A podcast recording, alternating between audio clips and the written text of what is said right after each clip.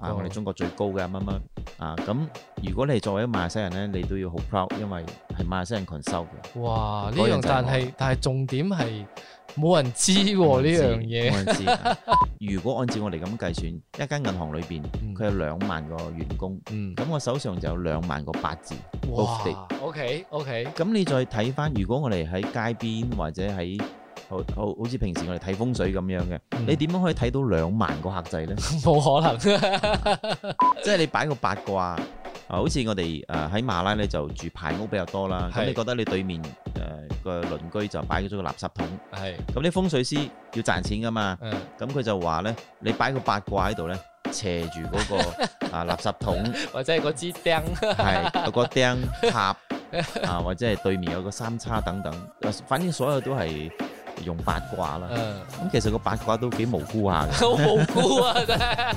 咁人哋話誒，咁你嘅風水嘅級數去到邊咧？咁通常我就唔會解釋咁多啦。嗯咁我通常會點樣形容我我嘅風水級數咧？我就會話誒、人哋問你屋企裝修需要用啲咩顏色，嗯，但係我客仔唔會問我呢啲問題嘅。我客仔問我咧，買飛機要買幾多座位嘅飛機？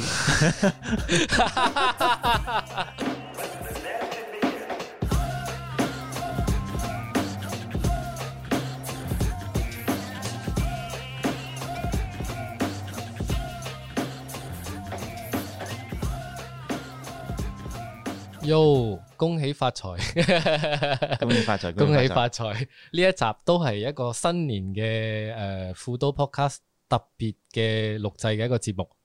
咁啊，好高興可以邀請到一位好朋友，係叫做慧軒大師 A B C 嘅 C， A B C 嘅師，唔係師傅嘅師啊。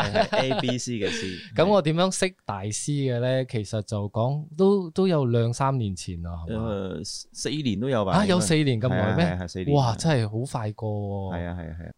佢真係我識咁多朋友當中唯一一個玄學大師，嗯哼。而且就誒、呃、當時識你嘅時候咧，都一直有問下你一啲關於誒運程嘅嘢啊。咁我覺得你哇，好好新潮喎、呢、個大師，即係一般對我嚟講，即係我第一眼見你嘅時候咧，上你 office 嘅我都嚇到，哇！咁咁後生嘅呢個大師， 即係心裏邊會覺得嗯。係咪有料到嘅？ 都會都會咁，應該好多朋友第一次見你都會咁諗啊，係嘛？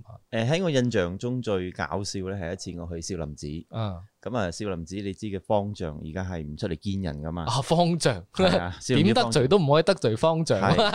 咁有一次咧，我係呃誒喺嗰度咧就有啲誒誒呃即係慈善嘅工作啦。嗯咁啊方丈就話：，誒、不如你過嚟誒傾兩句啦，即係咁啱啊喺佢嗰個啊地方嘅。嗯，咁啊我就去到去到方丈室，即係去到寺院，去少林寺裏邊嘅。哇，咁啊去到方丈室，咁啊我我就喺佢旁邊啦。嗯咁佢喺大門嗰度行出嚟嗰時候咧。嗯佢係咁望，係咁望，係咁 望。誒，你哋嘅大師到未？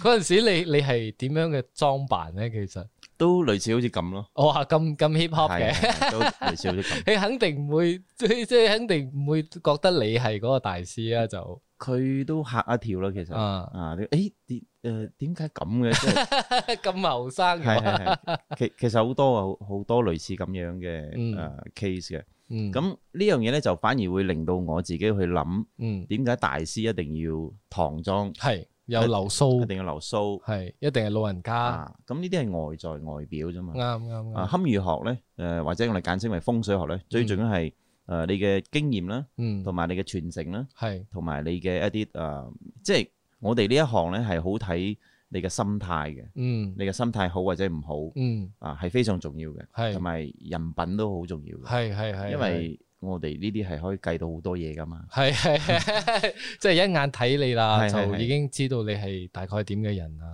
即係如果有一個人佢係啊啊，即係心入邊有歪念嘅，嗯，咁、你又攞咗對方一啲誒資訊嘅。嗯嗯，咁可能你真係會會會走埋一邊。哇，真係好大鑊個咁。係啊係啊係啊，嗯所以我哋收學生咧，其實都有最基本嘅一啲誒、呃、準則要求。嗯，我哋誒唔會話去要求你係誒、呃大學生啊、博士啊，或者係誒點樣嘅一個人啦、嗯唔會嘅。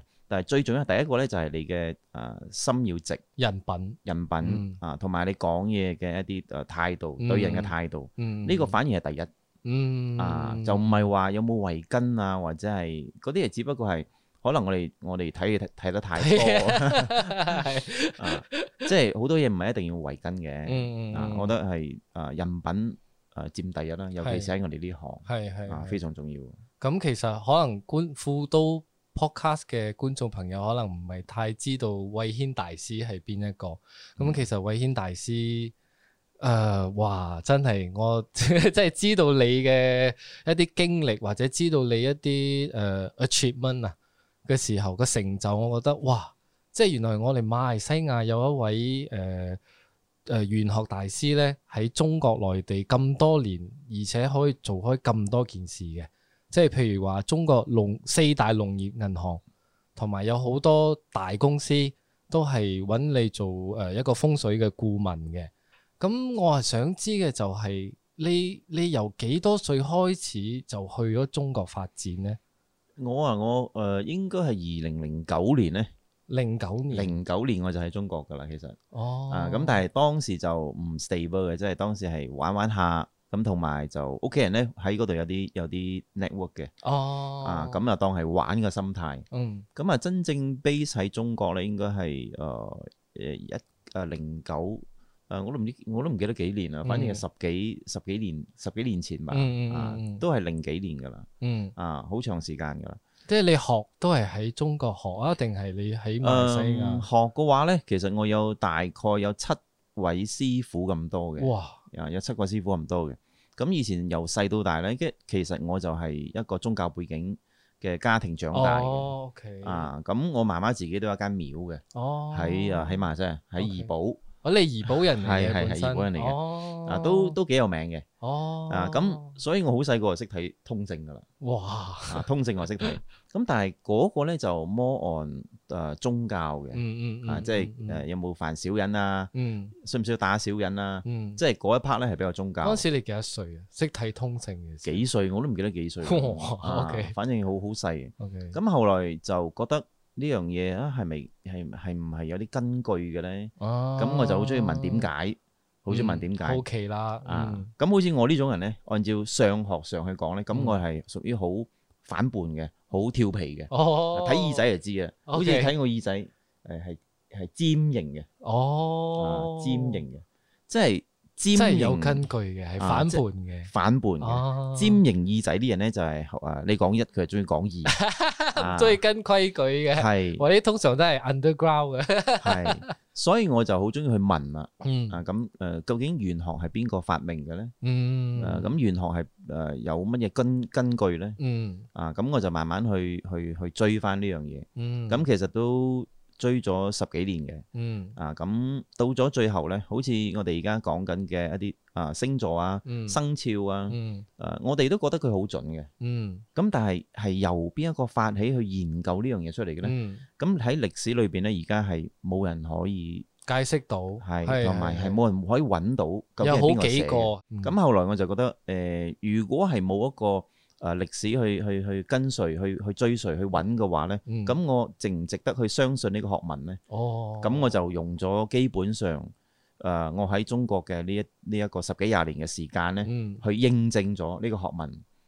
哇！係即係你喺你喺馬來西亞學咗十幾年，嗯，跟住再去中國用係十因為我好幾年細時好間。細就誒識呢啲嘢㗎。因為據我所知，你你又識奇門遁甲，係你又識得易經八卦，係跟住誒好多樣，就係因為從呢個七位師傅身上係學翻嚟。係係。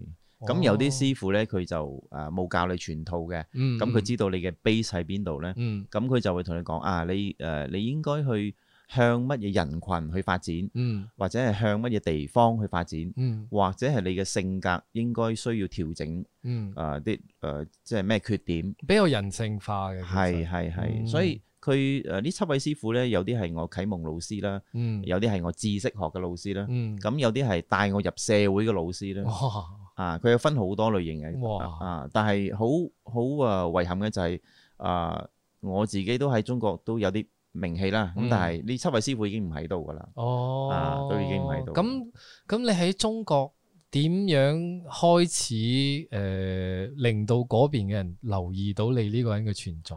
誒第一就係好玩咯，嗯，咁第二就係我冇向錢去諗咯。哦，誒啊我我唔係一個好現實嘅人，因為你係去諗住找尋一個係一個真相，係或者找尋一個歷史嘅係背後。可以話係任性 啊，可以話任性。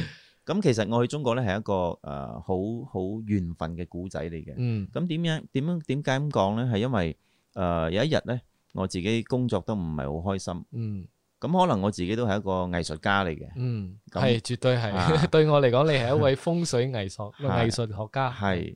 咁當時我就覺得啊，我個老闆點解咁對我咧？因為當時我係打份工嘅，咁後嚟非常唔開心。都係睇風水呢啲咁誒玄學嘅誒、嘢。做 ID 嘅我做 I I T ID I D 啊，啊，interior design，哇，OK，話 估唔到即啊，係同個 range 係相差好係係遠。係係係，咁咁後來咧，誒、我就覺得誒、好好好好誒好唔服氣啦。嗯，嗯即係我哋畫則嘅人咧，點解去聽嗰啲唔懂得畫則有 sense 嘅人去去擺布？我明白我明白，咁 咁咁後來真係唔開心啦。嗯咁、你冇理由劈炮㗎，嗯嗯即係你打份工。嗯咁後來咧，我就有一位朋友咧，佢喺誒中國東北誒、呃一個城市叫大連嘅。哦，大連，咁佢就話咧，誒、師傅，不如你過嚟玩下啦，不如。嗯咁當時其實我係有自己去幫人哋睇下風水啊，計下八字啊，part time 嚟嘅嗰陣時，都唔算係 part time，只係興趣，幫幫下係 friend 咁樣，係冇收紅包，乜都冇講嘅，哦，啊，只係話你，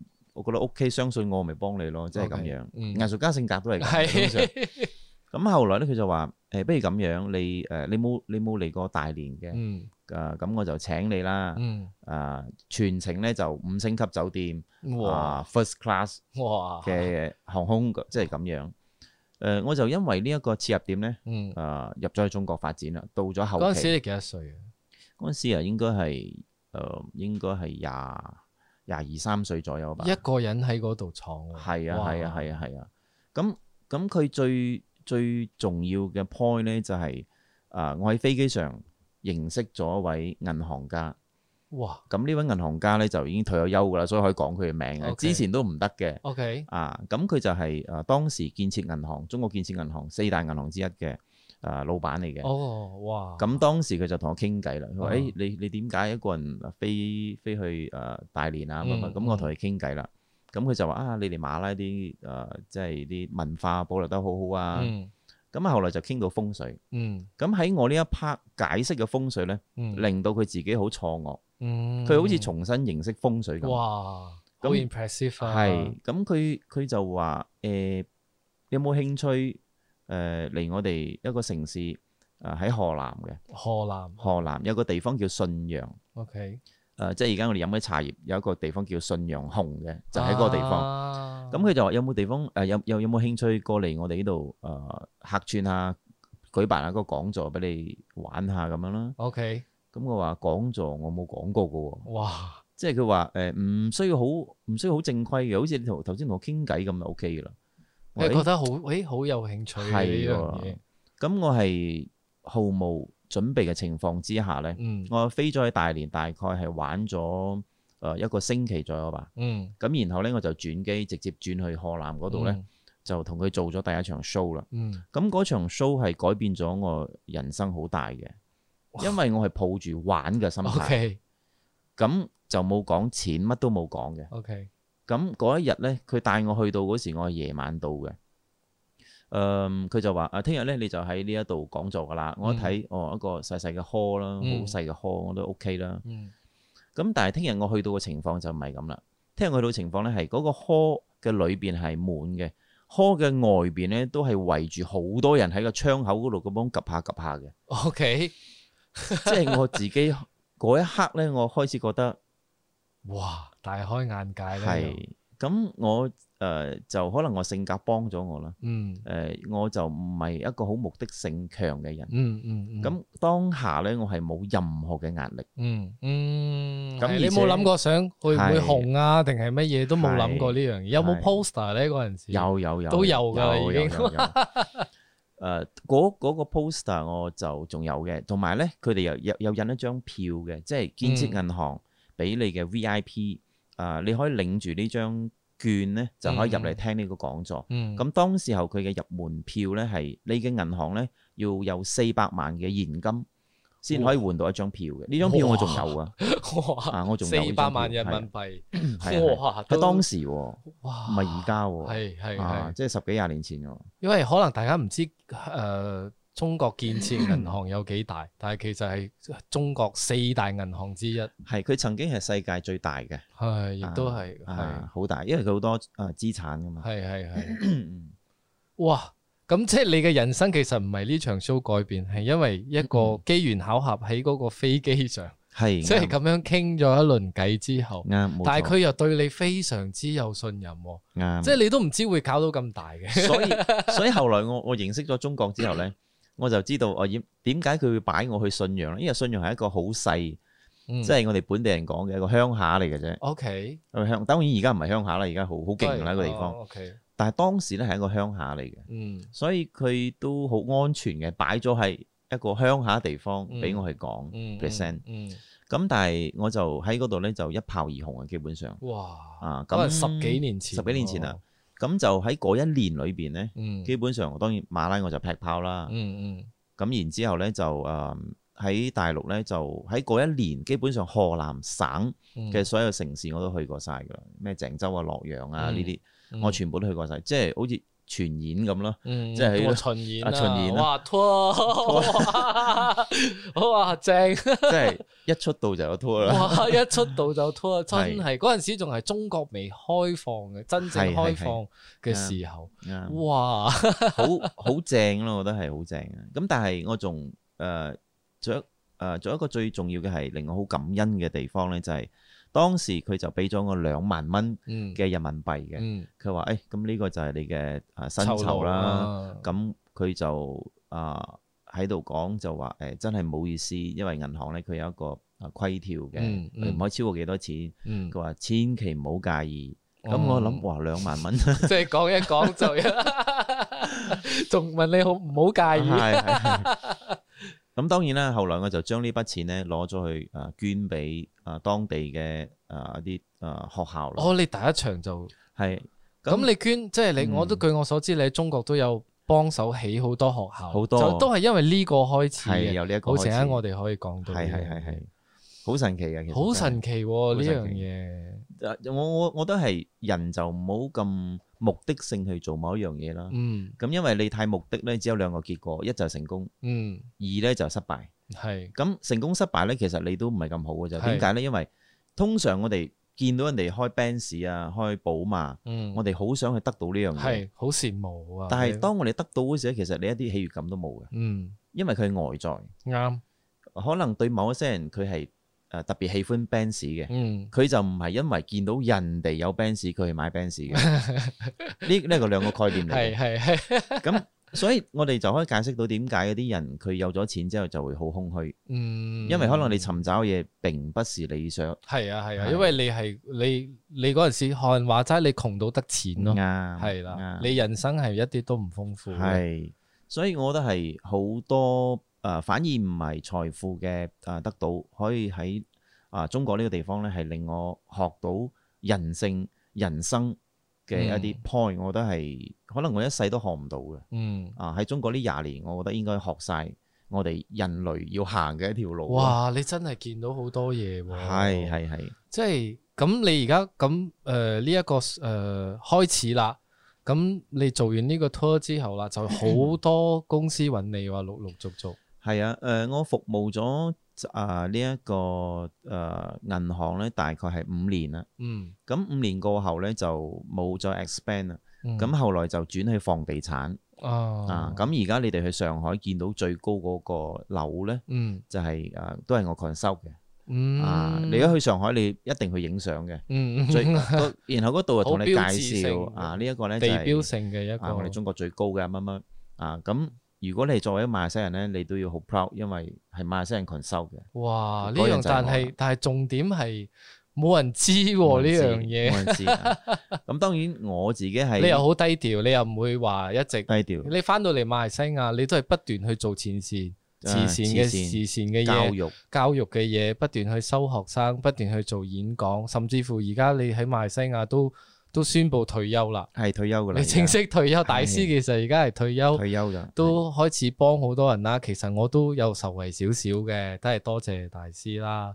咁我想講，你當年喺誒、呃中國服務銀行，你其實係做啲咩呢？誒呃喺中國服務銀行咧，佢就唔係一般我哋對風水嘅認識。嗯誒、對風水認識咧，可可能大家咧都諗住係攞個羅庚嗯嗯嗯嗯，度下度下係刻板印象係咁。啊，咁你度擺個獅子、擺個水晶、擺個葫蘆，即係類似係咁樣。誒喺、嗯我哋喺中國做 consult 咧，係真係需要有三個條件嘅。誒、嗯，三個條件係來自易經嘅天地人哇，啊， OK 天地人嘅意思就係誒點解會有風水咧？就係、我哋喺易經裏邊揾到呢個答案嘅。嗯呢個答案呢，就係我哋係生存生活喺一個天與地嗯中間嘅人，係所以我哋點樣去適應天同地嘅變化？嗯所以人呢係生動嘅，嗯所以係由人呢去適應天與地，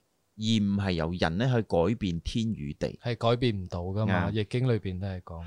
係，所以以呢一個呢，就係風水裏邊佢最重要嘅 point。嗯咁一間企業咧，佢最重要咧，天就係代表你嘅啊、你嘅先天條件。 OK 譬如話你做銀行嘅，嗯喺中國係屬於係國家嘅，嗯咁肯定冇死啦呢個行嗯嗯業，所以天係冇問題啦。嗯咁地係咩咧？地就係可能你嘅地區性，嗯可能你嘅啊、人口集中性，嗯可能你嘅種族性嗯啊，同埋你揀嘅鋪頭係乜嘢方位，嗯其實佢只係佔咗一小部分。嗯咁人呢，就係、你請嘅人翻嚟呢，呢一啲人佢係咪誒有咁嘅能力去幫你撐起呢間公司嗯嘅唔同嘅崗位？嗯咁、我哋群收晒所有嘅嘢呢，嗯然後我哋就慢慢會調整。嗯通常我哋做群收喺中國呢，係以一年作為計算嘅， ，OK。啊就唔係話喺度誒睇個羅庚咁樣擺獅子俾個收個紅錢包紅，包就算，唔係係嘛啊啊！其實就唔係咁嘅。 哇，你睇好多嘢，係係冇錯，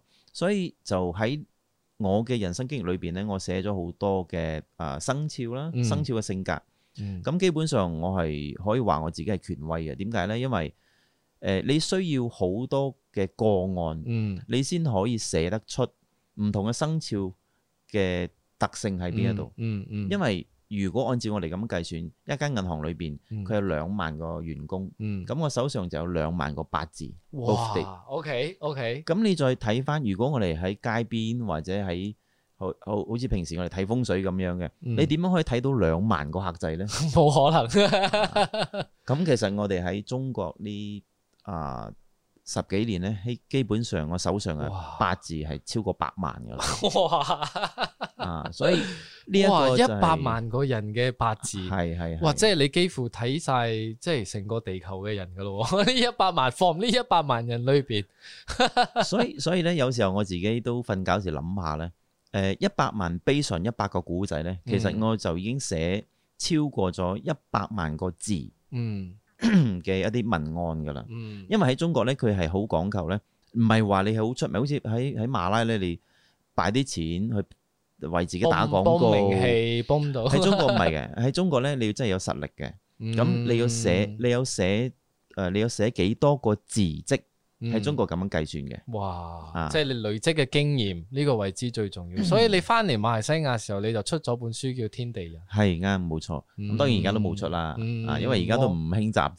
啦。但係我都哇，我好中意啊！嗰陣時你係送俾我嗰啖係係米，係我睇到，尤其是誒、呃、啟示錄，陣間我哋先講到呢個啟示先，錄呢個先，呢個先黐 線， 呢個係好黐線嘅。係。係咁之後你轉咗地產啦，房地產，你都係用翻天地人呢個概念，易房易經呢邊。啱，冇錯。去 consult 佢哋嘅誒總，即係呢呢三個一誒、呃先天嘅條件。啱，冇錯，冇錯。誒、喺中國嘅地產咧，佢就比較啊、快嘅。嗯啊，咁佢因為佢每個地方基本上你未未起嗰棟樓咧，就已經有人買㗎啦。喺中國係咁樣，係係。但係佢哋最擔心嘅咧就係風水究竟有唔有影響到佢哋？嗯咁喺中國人喺以前嗰個年代咧，佢唔會話誒點樣揾錢啊，點樣去賺錢啊，嗯反而佢哋咪問呢啲嘅，嗯佢哋反而會問咧點樣去儲錢，哦，咁我亦都喺度諗到咧，誒又啱喎。嗯咁其實如果你而家唔爛嘅話，嗯基本上周街都可以揾到錢啫。嗯，咁但係而家我哋點樣去學點樣儲係錢？儲先難啊呢一個真 我都係做唔到錢，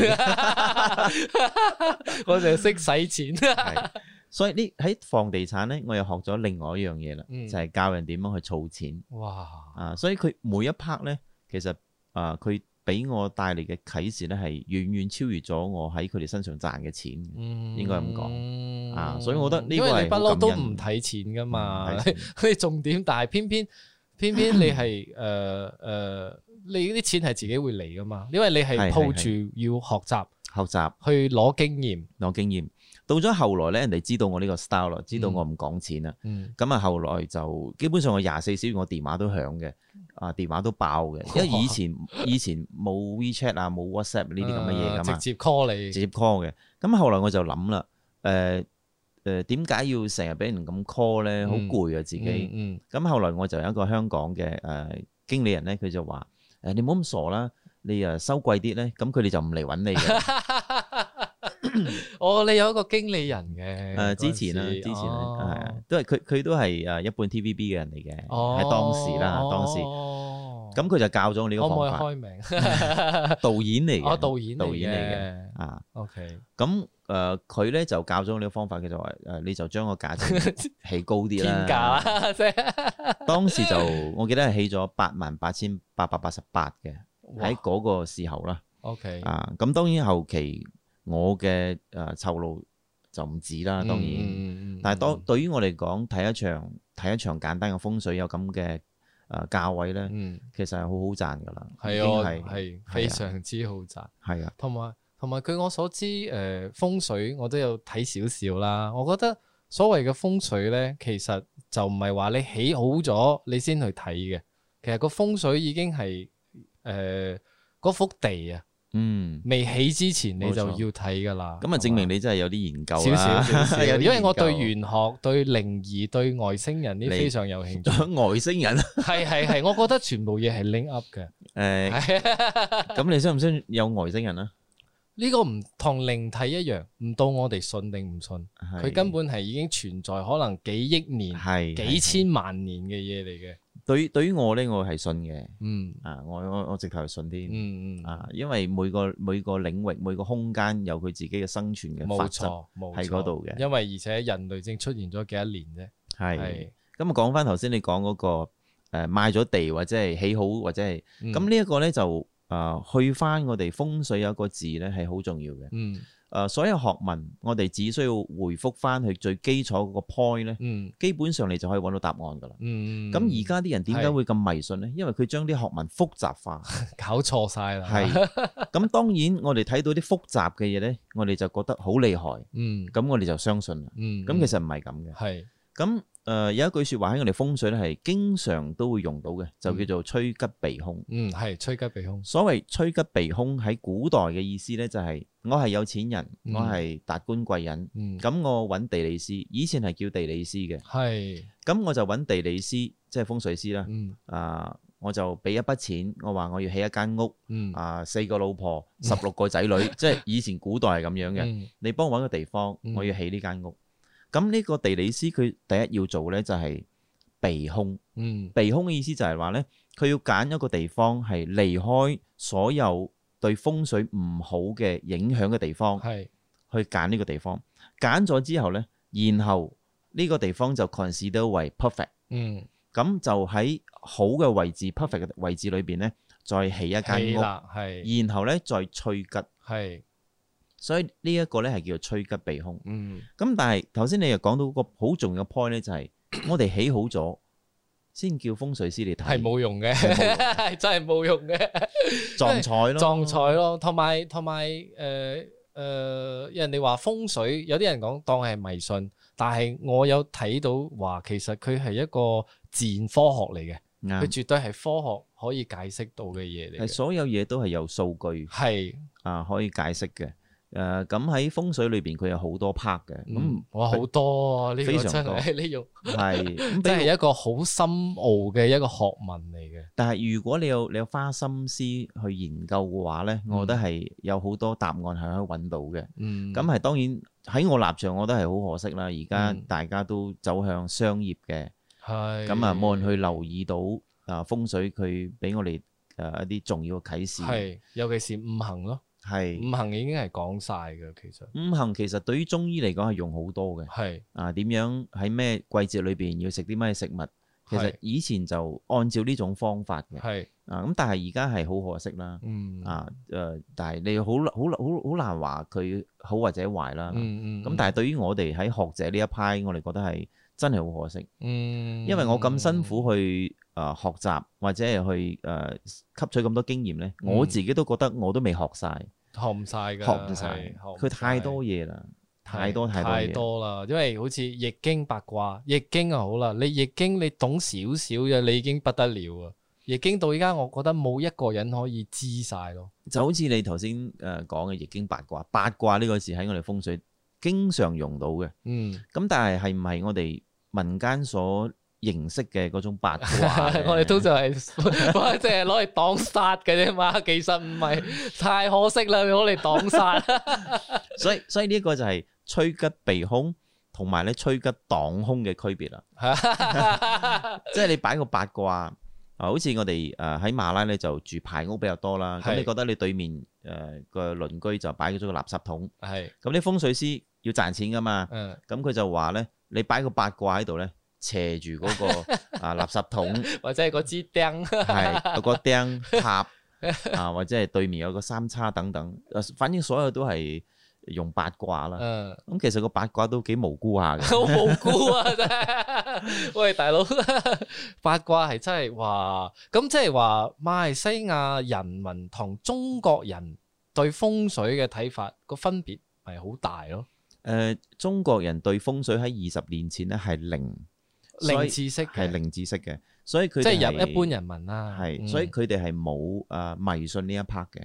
哦，啊，咁反而而家有迷信啦，哦，因為有知啲又唔知啲，O 咁 K， 啊。馬拉咧就一開始就迷信到而家啦， 迷信都係幾廿年啦係真係迷信到而 家。，O K，咁我就覺得佢係好可惜嘅。 嗯咁我都有以前翻嚟咧，就我都有幫啲朋友睇嘅。咁誒，嗯呃佢、就話誒、呃、對面嗰、個誒、呃呃我請個師傅翻嚟咧，佢就話對面嗰個八卦咧咁大個，佢就叫我買一個八卦咧就大過啲 嘅。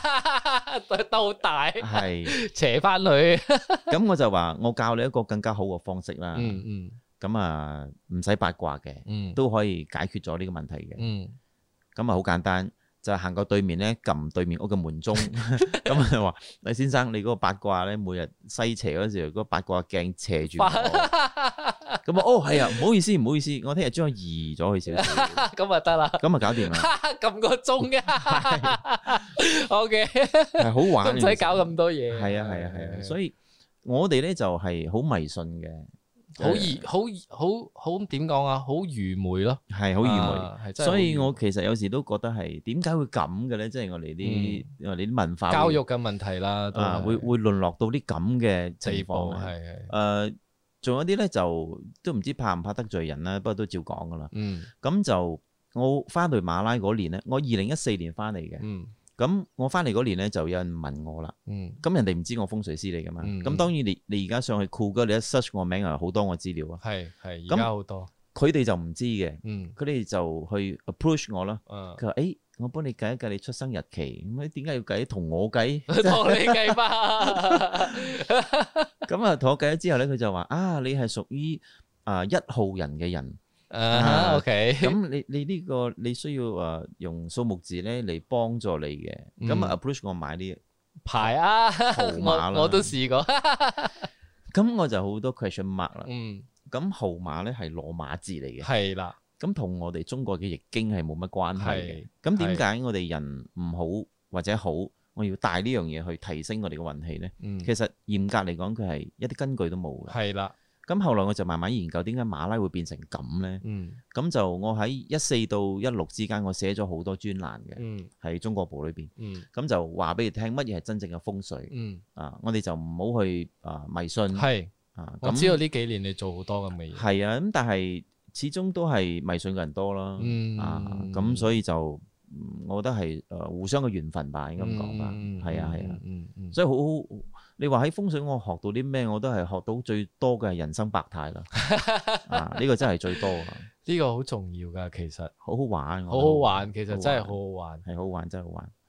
所以我自己誒認為對風水咧，就如果我勸解嘅話咧，誒唔好咁迷信。嗯如果你唔信嘅話，就最好唔好信，嗯，即係連信都唔好啦。係真係啊最怕就係信少少又唔信，咁就迷信啦。係。啊，迷信就係因為咁開始啦。係，嗯咁據我所知，你本身係因為你好熱愛，你好好奇呢樣嘢。一開始你係想找尋呢個真相，即係有冇根據嘅呢樣嘢。咁你係越挖越多啦。咁越挖越多，同埋你遇到咁多人嘅時候，咁你就誒、呃就形成咗你自己嘅一套一套哲學啦。其實哲學對我嚟講，呢個係你嘅哲學哲嚟學嘅。啊，咁你防五行，你都睇到好多誒、呃世界性嘅嘢。嗯咁我之前我都有問過大師，就話誒咁咁點解你會講每一年行咩運，行水運、火運、木運就適合做啲乜嘢？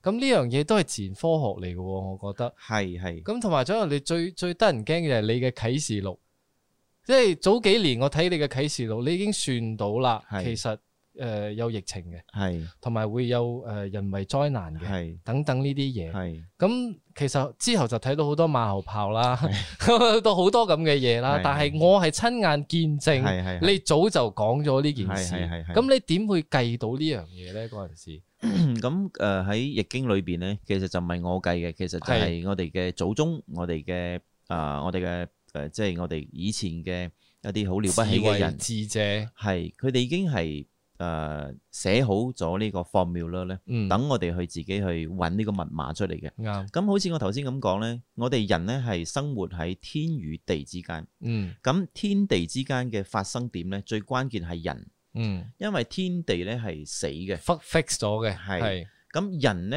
會去做一啲嘢呢，令到呢個天改變、地改變，就出事啦，啱就出事啦。嗯咁呢一個推理呢，喺易經裏邊其實已經係有咗一個好明確嘅答案㗎啦。嗯只不過係我哋冇去反省，啱，我哋冇去誒、呃意識到呢樣嘢，嗯可能係貪欲令到我哋迷失，係或者係我哋根本上就唔注重呢個學問，係啊、導致我哋好多人忽略咗佢。係誒、站響易經嘅角度咧，我覺得就誒、易經係可以幫我哋咧，真係出一鼻空嘅，嗯即係可以誒、離開一啲唔好嘅嘢啦。佢可以用喺任何地方，係嗯咁但係好可惜，而家咧就用喺咧，即係頭先咁講，大個號碼又好運啲，即係類似咁樣。我覺得係好誒好可惜嘅，係因為佢嘅使用範圍唔係咁細，佢係好好好廣闊講噶，好即係廣簡闊單嚟講，一切嘅答案就喺易經裏邊嘅，噶啦。係冇錯，即係包括你做呢個啟示錄， 包括你睇任何嘅嘢、人啊、事啊、物啊等等嘅嘢，全部都係從嗰度出嚟噶嘛。基本上未來廿年咧，即係由今年開始到未來嘅廿年咧，我都計埋㗎啦。嗯，即即係係未來廿年會發生啲咩事，我都已經計好晒㗎啦。其實係冇嗱，而家咪好興講預言家，啱呢、個一定好啊多周圍報章啊、媒體都吹到亂嘅。啱，但係啱對我嚟講，如果你睇嘢睇得清啲、睇得遠啲嘅話，係你係都會係一個預言家。係啊，係啊係啊係啊，每每個人都係㗎。係啊，好每似個人你都可以。好似你帶個細路仔，誒唔好食辣嘢，一陣你屙肚啊，咁你都係預言家嚟㗎。 因為因為你你有咗某一某一種學問 係嘅 base 喺嗰度，其係實你就可以語言㗎啦。係，同埋我覺得誒、呃易經又好，風水學都好，佢係講緊嘅嘢係順其自然，係即係如果你唔順其嗰個自然，就一定會出事違反。違反嘅。啊，好似今年會爆發呢啲疫情咧，喺我哋誒嘅計算方方案當中咧，嗯都有計算到嘅。嗯咁但係咧就冇諗到誒、呃、兩件事咧，就係、第一係提前咗，嗯佢唔應該今年發生。嗯第二咧就係會爆到。咁大。嗯，通常易經計算嘅誒誒學問咧，佢係有指定方向嘅。嗯嗯咁今次係有啲唔同啦，今次係影響波及到係全世界嘅，係就唯獨是中國而家係最最他條最冇事嘅。係咁呢樣嘢就值得我哋又要用另外一種學問去去去等咯。即係我哋計算咗之後，可能要等五年、十年，我哋先有呢個 result 咯。啱，啊，所以好多時候咧，我哋計算到啲嘢咧係可以去為自己準備啦，嗯，啊，或者係我哋可以去嗯啊未雨綢繆啦。未雨綢繆，啊係為個國家又好，為自己都好。但係其實就因為誒誒、呃呃因為我哋唔順其自然嘛。因為點解會發生到咁嚴重呢？就因為而家所有嘢都全球性，你你交通工具所有嘅工具 transport transportation 方便啦，所以佢一以前有可能一百年前有疫情嘅時候呢，可能係影響隔離村啫嘛最多，但係而家點解會全球性呢？就因為周圍飛啊嘛啲人，所以先會咁嚴重。啱嗯啱啱，所以誒、呃你話社會發達先進會有個嗱、好與壞之間，就係可能會有呢啲問題係咯。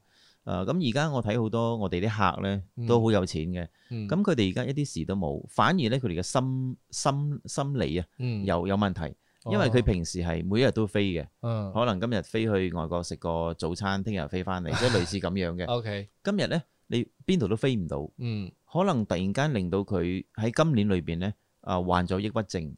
嗯啊咁呢個就同錢冇關啦，係。啊就完全係同自己嘅一個誒、呃一個環境啊，即係抑轉變鬱啊症呢樣嘢真係唔關乎於你有幾多財富定係幾窮噶，係係係，即係任好何多階層都會，會好多，尤其是呢好個疫情 lockdown 嘅時候，好多好多好多咁嘅問題發生。多好多，咁你都好多客仔即係徵求你幫忙啊呢樣嘢。係係有佢哋都有 consult。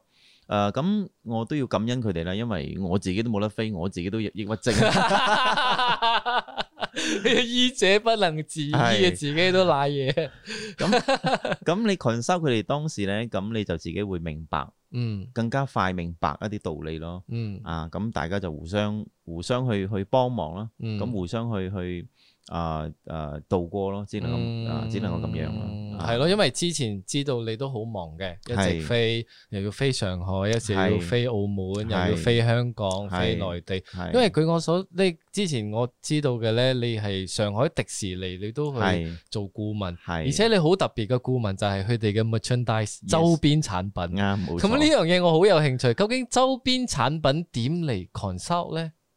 咁呢一個咧就要誒誒點講咧？喺中國咧，佢同美國市場係有啲唔同完嘅。全唔一樣係。啊，因為迪士尼咧，佢所有嘅產品咧，佢係簽俾美國嘅一間誒版權公司嘅， OK 係，即係所有 Disney 嘅啦就係啊，嗯所有產品都係由佢出嘅。係咁佢哋出產呢個產品咧，其實係唔符合某一些國家嘅 OK 啊，咁所以有啲國家咧，佢嘅銷量就唔係咁好啦。嗯咁後來我哋喺誒中國誒、呃就研究咗啦，嗯我哋應該將亞洲人嘅元素咧擺入去裏邊。嗯咁誒、呃我哋點樣去將呢樣嘢去好快去誒、呃 split，、嗯即係去散誒、呃散播出去咧？嗯咁呢樣嘢就要誒、呃完全嘅一啲誒、呃所謂嘅誒、呃知識啦。嗯咁當然佢哋就請咗好多人嘅。嗯咁我係其中一 part 啫。嗯咁我嗰 part 咧係好搞笑嘅，因為佢哋有俾錢噶嘛。嗯咁我呢一 part 就唔係風水嘅，咁我呢一 part 咧就係地方風俗嘅費用哦啊就唔係俾風水嘅 fees 嘅，啊。咁呢樣嘢好得意嘅好得意喎真啊，係。因為佢係誒一般係鬼佬公司啦嘛。係咁鬼佬公司佢有啲嘢佢係唔會啊啊信風水嘅係係嘛係，誒，但係咧佢就會尊重每個地方，譬如話你有拜神啊，或者嗯佢嗯嗯，佢有呢啲費用喺嗰度嘅。嘅 啊所以所以你攞嘅就係呢個，係。咁我點樣去 consult 佢哋咧？就係、我要啊好、清楚、好明確佢哋每一年嘅 target 要收幾多錢，要賺幾多錢。嗯咁然之後，我哋會計算咧，中國嘅人口喺乜嘢方向、乜嘢位置裏邊咧，係屬於係最好嘅、哦啊。咁然之後，我哋就會啊、會 consult 佢啊咩地方要開喺乜嘢位置嗯啊。所以你而家去到中國咧，誒、第一個最大嘅品牌咧就係、機場啦，嗯同埋高鐵站。嗯基本上都有噶啦。嗯啊，咁呢啲就係我以前 consult 嘅一個 result。咁當然而家係冇合約咗啦。嗯啊，之前係都仲有合約嘅。哦，哇，好 好，即係個範圍係好廣喎，唔係真係淨係玄學咁簡單，即係同都令到我學好多嘢㗎，因為誒佢哋而家嘅設計咧係融合咗誒、呃日本設計啦、韓國嘅設計啦，嗯咁同埋中國嘅設計係三大元素喺裏邊嘅。咁咁如果你去 Disney，你睇到迪士尼樂園裏邊嗰啲周邊產品咧，基本上都係美國嘅。嗯，啊，當然都係 Made in China 啦，不過都係誒設計咧都係美國嘅。嗯， 咁如果你係 Disney Outlet Store 賣緊嗰啲嘢咧，你嗯你你會發現到咧 quality 好好多，同埋咧誒佢啲產品係貴好 多嘅， OK，啊因為佢嗰個咧係亞洲市場人去去做出嚟嘅，即係講佢個貴唔單止個個唔計個生產㗎啦，係其實嗰個 cost 唔係喺嗰度 Yes ，cost 就係有 con 誒誒有顧問費 Yes，等等 yes，等等嘅嘢擺落去，哦啊啊好好玩嘅。我覺得版呢樣權嘢費種版權種嘅費。嘢啱所以你就喺中國十幾年，其實你因為由於你唔係真係為咗錢去做呢件事，所以你賺開咁多錢都好，你都回饋翻俾中國，喺中國基本上我可以話係回饋晒俾中國啦，回饋晒啊！啊係因為你起好多學校，係喺中國起咗好多學校。嗯咁、我可以話係喺中國，除咗我自己嘅啊自己嘅生活費啊，即係類似呢啲，基本上我冇喺誒中國賺到啲錢咧，啊係攞翻嚟買間屋攞買架車係冇嘅，哦，完全係放晒喺中國即係本你地。係幫佢哋嘅誒好貧窮嘅地區，因為而家中國發展咁發達啦，係大家都知，即係係都係世界即係係大城市之一、大國家啦、係大佬之一㗎啦。係咁都仲有好窮嘅地方噶嘛？呃誒而家嘅比例咧就冇以前啦，就冇以前咁多。嗯誒而家咧只係少部分嘅誒、呃山區嘅，特山區嗰啲，特性嘅人口咁啦，佢佢就唔係好似以前一紮嘅，啊。咁你以前幫嘅係呢一扎，啱。咁你去到係咩地區多啊？誒、我捐最多嘅學校咧喺河南啦，第一，第二咧就喺誒、嗯青海啦，哦，青啊海，青海啦，青海佢係誒啲藏民啦，係係係，啊哦，咁你幫啲藏，哦，係呃誒、有地震啊嗰啲，啊啊我哋我哋係第一時間去嘅，其實哦好多人唔知道喎，馬來西亞原來喺嗰度有起咗學校啊，因為好可多人唔能知嘅觀眾朋友都冇辦法想像當其時佢哋所謂嘅窮係有幾窮咧。佢哋窮有幾窮啊？誒喺誒廣西同埋貴州之間嘅一個交界處咧，嗯因為都係山區嚟嘅。嗯嗯，咁嗰度窮有幾窮咧？咁我可以話俾你聽咧，佢哋係誒從來未食過飯嘅，哇，啊米冇冇冇米落嘅肚嘅，啊冇嘅。哦，即係有呢種概念嘅咁但係當然而家冇啦，嗯，啊而家冇啦，而家而家好好多而啦。家好好多，啊因為而家中國國咧，佢有一個政策就叫做精準扶貧。嗯嗯咁呢個啊政策好了不起嘅喎，哦就好似好似誒我我係喺乜嘢地區嘅，嗯咁我係公務員，我係老師或者我係醫生，嗯咁政府咧係有規定咧，嗯我呢位老師。嗯一定要對準兩個窮人去幫助嘅，呢、嗯個叫精準扶貧。哦，咁、你諗下，每個地方都 appoint 呢啲人落去嘅話呢，咁就每個都好精準對接，係喎係喎，就冇窮人噶啦，係喎啊所以好好了不起嘅中國而家真係好犀利喎，啊，哦即係咁短短十幾年啫。係因咁為由馬來西亞幾廿年都幫唔到， 即係仲有好多人好窮啊嘅。由其實以前十幾年前我哋去起學校呢，啲人人係誒啲衫係誒紅色，你你會你會見到佢紅色係變黑色，係着成咁嘅，嗯個鼻涕係流到成個面都係嗯嘅。十幾年前啊。嗯嗯我哋就捐學校啦，嗯誒、幫佢起宿舍啦，誒、嗯起咗好多嘢俾佢哋啦，賣衫啦、褲啦、鞋啦。嗯而家咧基本上係唔需要唔嘅，誒、需要啦。係咁唔我需要睇到你都有幫其他國家嘅，越南咯，越而南家最多係越南啦，所以而家你都一直都係有越南 keep 有啊住去係啊幫佢哋。係啊，因為嗰日你有幫我講好好話哥，我哋係冇係辦法想像嘅，係你係係親自去到嗰個地方呢喎。係係係。咁我哋有個好處咧，就係誒喺我嘅誒、呃慈善組織裏邊咧，嗯，第一就係唔使你捐錢，嗯因為所有錢都係我自己嘅， 全部出力幫 你出力。係咁大家就唔使壓力啦。嗯第二就係冇職位嘅，嗯誒冇話邊個係主席，邊個係財政，嗯，即係唔使嗯冇呢即啲係區分嘅，唔使嘅係去到咧就見到乜就做乜。係大家付出就 O K 啦。嗯咁啊，食宿住自己搞掂，嗯。咁啊，大家降低嗰個費用，嗯基本上就 O K 啦。嗯好似我哋去到越南呢，誒、我哋最驚訝嘅呢就係越南有好多誒、呃 Cambodia 誒柬埔寨嗰度啲誒難民呢，走走難去誒、係係係呃越南嘅。唔俾國家承認嘅。係嗯咁呢啲人呢，越南又收又收養佢哋嗯嘅，又俾咗張紙佢哋嘅。嗯咁但係始終都係有排斥噶嗯，嘛，冇身份證噶嘛。啊，咁所以佢哋呢就住喺山區裏邊嘅。嗯咁住喺山區裏邊咧，有好多問題會發生。誒、我第一次去咧，佢哋係飲緊河水，咁嗰啲河水咧係有好多蟲嘅，哦，啊係好多蟲嘅 OK，OK，細菌又多，係乜都多，所以佢哋嘅肚啊大大咯。嗯，咁我第一次去咧，我自己都誒唔係好清楚啦。嗯咁我就好啊，好好熱情咁樣、嗯走咗入去人哋嗰間屋裏嗯邊坐住，嗯冇屋頂嘅，只係有四個好似香蕉葉圍住嘅啫。 ，OK，咁我想感受一下，嗯，點知你一入去坐咧，對於佢哋嚟講咧係一個好尊重嘅、好感動嘅一件事。哦，咁佢就快，快咧誒懟咗一杯水俾我。嗯，咁我睇個杯水咧係有幾條蟲喺度喺度游喐 緊嘅，哦即係喐緊嘅嘅，咁你就死啦！你要飲唔飲好飲咧咧，或者唔飲咧？係即係如果你唔飲，就唔會好 respect 傷啦好傷你自尊心噶嘛係。係，係咁後來咧，我都有飲，不過冇飲落肚啫，即係咁樣。我哦掂下掂下，係哇，都好大勇氣嗯喎，其實，誒呢一個故故事咧，就係要講咧，就係無論我哋去到邊咧，我哋唔可以用我哋嘅自己身份啱，啊，同埋我哋唔可以表現我哋自己嘅 attitude 嗯，去傷害到人哋。係，咁可能你去只係嗰半個鐘，嗯，可能你為對方造成一個好大嘅傷害。你你自己係唔知嘅嗯係係係，好多做慈善嘅人都會有呢個問題嘅。嗯，去到嗰度，哇！點解你哋咁啊？點解你哋咁啊？其實嗯即係可能你抱以一啲哇好可憐又唔可以嘅，你唔可以抱以啲咁，係你會對佢哋造成一個心理上嘅係傷害。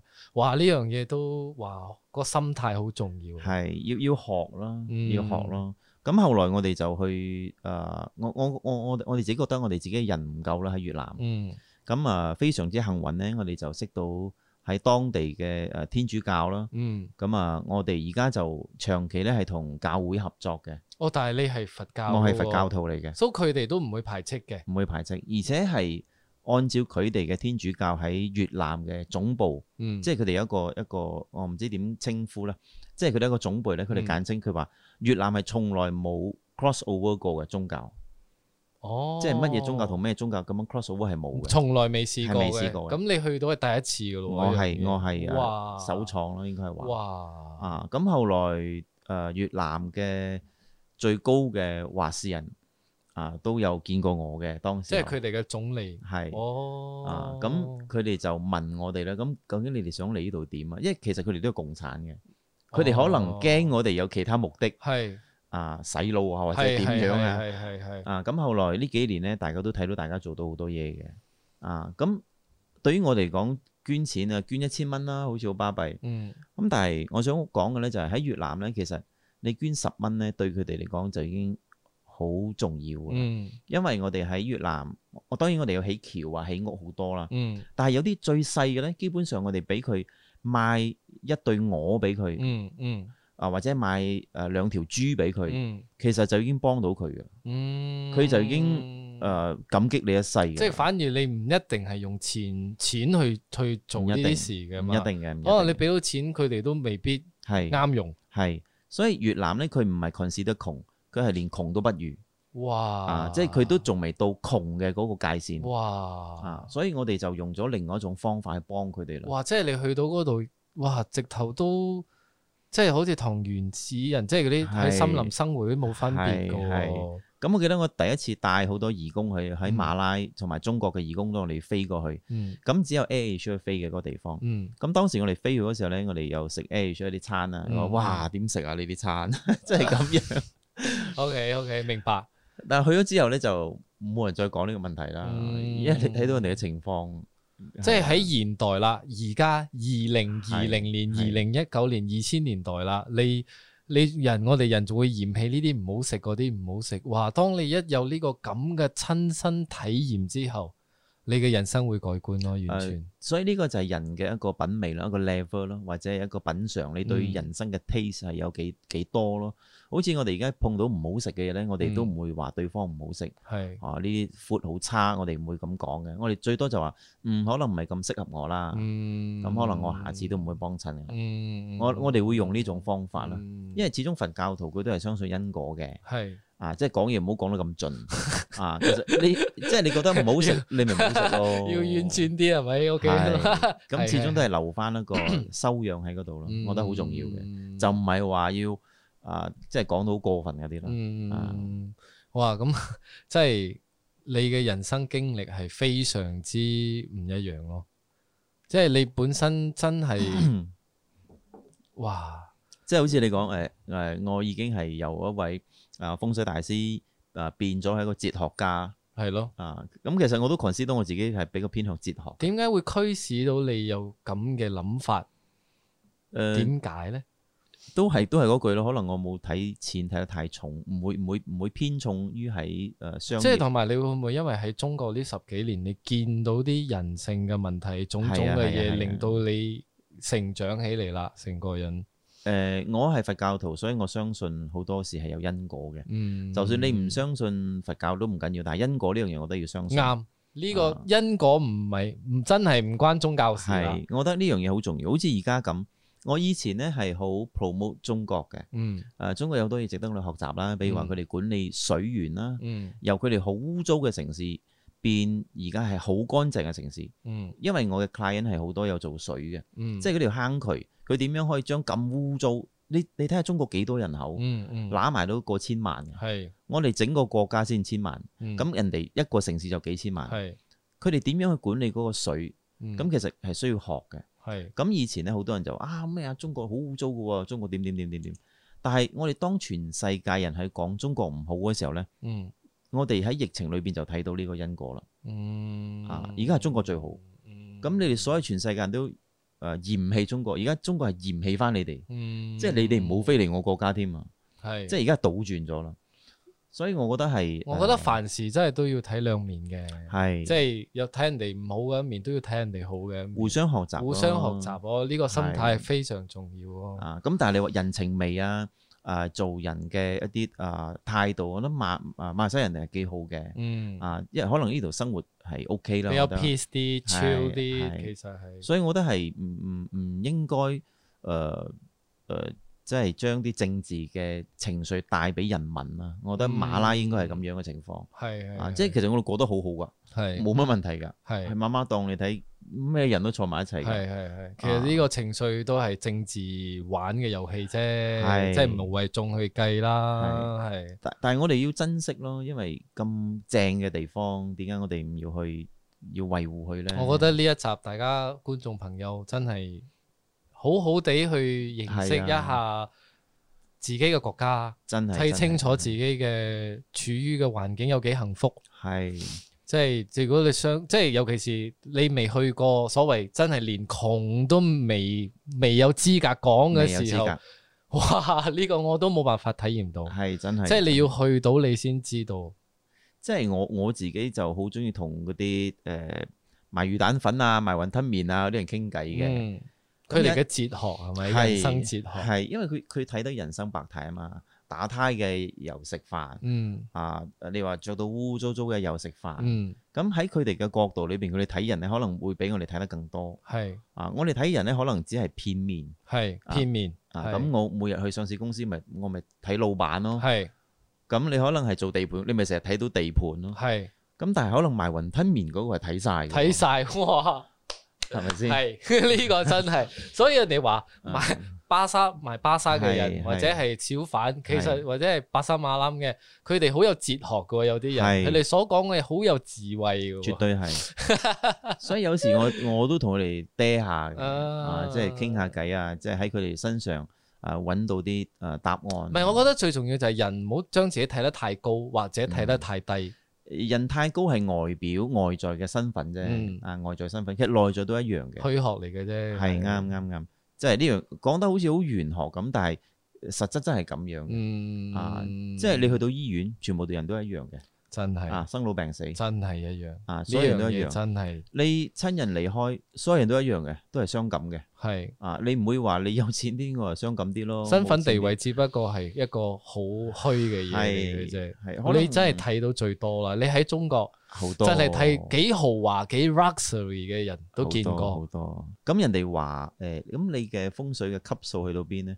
咁通常我就唔會解釋咁多啦。嗯咁我通常會點樣形容我我嘅風水級數呢？我就會話誒，人哋問你屋企裝修需要用啲咩顏色， 嗯但係我客仔唔會問我呢啲問題嘅。我嗯客仔問我呢，買飛機要買幾多座位嘅飛 機？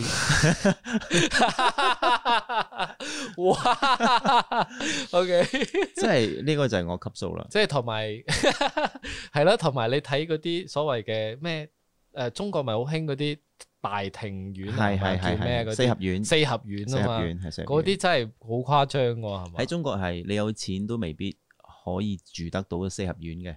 喺中國啊，喺中國你有啲錢之外咧，仲要有哦啲身份，身份地位同埋關係嗯嗯啊，要因為你住越大嘅屋咧，你 就越容易俾人哋抄家。喺中國係咁講 嘅， OK OK 啊係到到依家都係㗎一樣嘅，一樣嘅。 ，OK 啊啊，，所以通常我哋去睇得四合院嗰 啲，啊都一定係有啲身份地位㗎啦啊。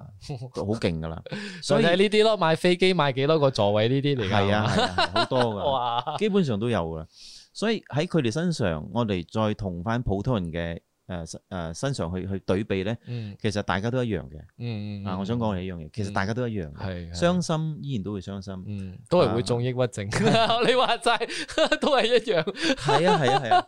咁我喺中國誒前嗰幾年咧，我群收最多咧就係家族嗯嘅問題。家族嘅問題咧，喺中國而家好多嘅問題咧，就係誒佢哋嘅仔女係好多係同性嘅同性戀， ，OK 咁佢哋就慘啦， OK，即係得一個，冇得傳宗接代啦，係好介意啦。咁點算咧？咁哇，誒呢啲你都要睇埋。係喺啊風水裏邊點樣去幫你解決咧？嗯啊，咁我都遇過好多嘅，咁所以對於我嚟講，佢真係一個哲學嗯，啊，佢就唔係完全係一個風水學問係喎。啊，即係你睇到佢哋好傷心，佢賺咗幾百億，但係呢個身家分唔到俾下一代，嗯佢慢慢分唔着。嗯咁你諗你諗下佢呢種痛苦， 哇哇！呢種痛苦冇辦法想像啊，係大佬。即係即係你俾咗我，我都痛苦係啊！所以誒、呃所以我我覺得咧就係人最重要就係開心啦，係咁但係互相尊重啦，係，啊互相體諒啊誒身外物嘅嘢咧就盡量咯，嗯，咁、有就爭取啦，梗係係啊冇咧就唔好冇謂強求咯，係啊誒唔好強求咧，又唔唔係話完全唔去追求係係係啊係，係。咁唔唔去追求咧就變係頹廢嘅。啱你就會爛係。冇錯，所以誒、呃我覺得係最重要天地人呢一個喺易經裏邊誒、嗯呃已經好明確話俾我哋知，人要發展得誒、呃你知識上要運用得好，嗯你嘅修養要表達得好，嗯啊、你嘅生活品質要過得好係。 ，OK 噶啦，你唔好太做啲太違反人為嘅嘢。嗯，我相信好似咁疫情，我相信都係人為啊、呃所造成。係係係嗯係係，哇！呢一集真係哲學非常之 豐富，非常之真係真係呢個係人生嘅哲學，嗯真係唔好睇得風水或者係相學係啲乜嘢，其實所有嘅嘢都會有一個哲學喺裏邊嘅。啱，冇因為錯偉軒大師佢都唔會同我講，冇冇將我擠師傅嘅師啊，我係大師啊。咁呢樣係嘢係係係你 你應該係 有一個古仔㗎係嘛？點樣嚟嘅大師呢樣嘢？逼師啊！我擠你嘅名咧喺電話我哋寫逼師嘅。碧斯係一個維他命丸嚟喎，好似。 我對我嚟講，你係我嘅維他命丸嚟㗎，大 佬。咁其實咧喺中國發展咧，誒、喺當時我係一個僆仔，即即係你而家睇我都好似個僆仔。係咁喺嗰陣時咧，就我要代表銀行去講好多 talk show 嘅。嗯咁啲銀行家咧就話：，誒、你咁樣嘅碌， 就即係點樣可以 present 到 冇舒服嚟㗎係嘛？係點樣啊 可以 present 到咧？流蘇啊嚟唔切，留唔切啦， 嗰啲要留到咁長，幾廿年啦，十幾年啦。咁佢哋就度橋啦。佢啊點樣可以將你整整成一個好似真係風水人哋講出嚟好信服嘅咧？哦咁我就話其實誒、呃我可以預測嗯每一年發生嘅事，嗯，所以預測咧係我零九年就開始預測噶啦，哦，即係 before 啟示錄啊，零九、年就開始預測，但係誒嗰陣時咧係針對性銀行啲 V.I.P 客嘅，哦，所以佢哋每每一年咧都收到我好多誒呢啲資訊嘅，哦，譬如買黃，金啊、買股票啊、買地產啊，哦，佢哋都知。道嘅。 OK，咁由零九年開始咧，我就覺得我應該將啲知識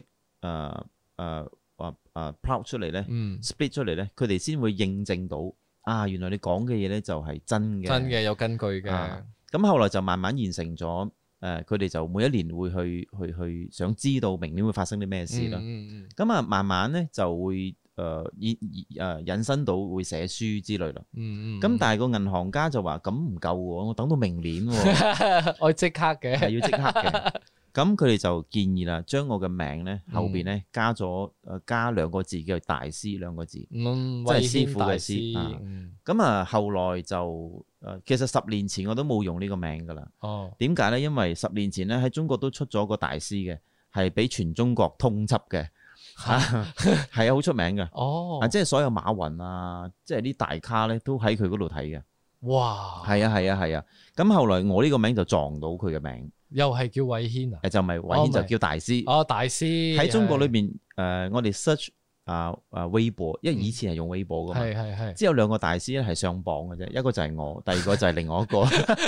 肥通緝 嗰個，哇，所以後來我我自己尷尬啦， 大師。啊，咁後來我就自己將自己名咧改成 A B C 嘅 C 啦。哦，啊大師，啊即即係以前喺中國人哋叫你大師嘅啫，大師係大師。啊但係前邊冇乜都冇冇嘅，嘅冇嘅，啊哦，因 為因為偉軒呢個字係好唔係冇乜誒，唔係大部分人識讀嘅，其 O 實 K，有啲人係唔識讀嘅。係係係係啊係，咁所以通常佢哋稱呼我咧都係叫大師嘅。 ，O K。啊，咁佢哇其實都好多好多古仔嘅裏哇邊，係啊係啊， 哇！又係一個好好好精彩嘅一個係 experience 一個經單單個名就已經係喎係精彩過人啦，真係 大師。好嘢，而家就少用 啦，而家好少啊用啦，而家好少用啦。而家誒通常人哋叫我師傅啦，咁我覺得我 OK 嘅，我可以 consult 下你咁樣咯。嗯啊，咁你話叫我大師，我都有啲尷 尬，即係我我印象中會諗到個被通緝嗰被個，通緝嗰個，我明白明白，就係我哋馬來西亞人係唔知嘅，呢樣唔感知受唔知唔到，感受唔到，。感受唔到。咁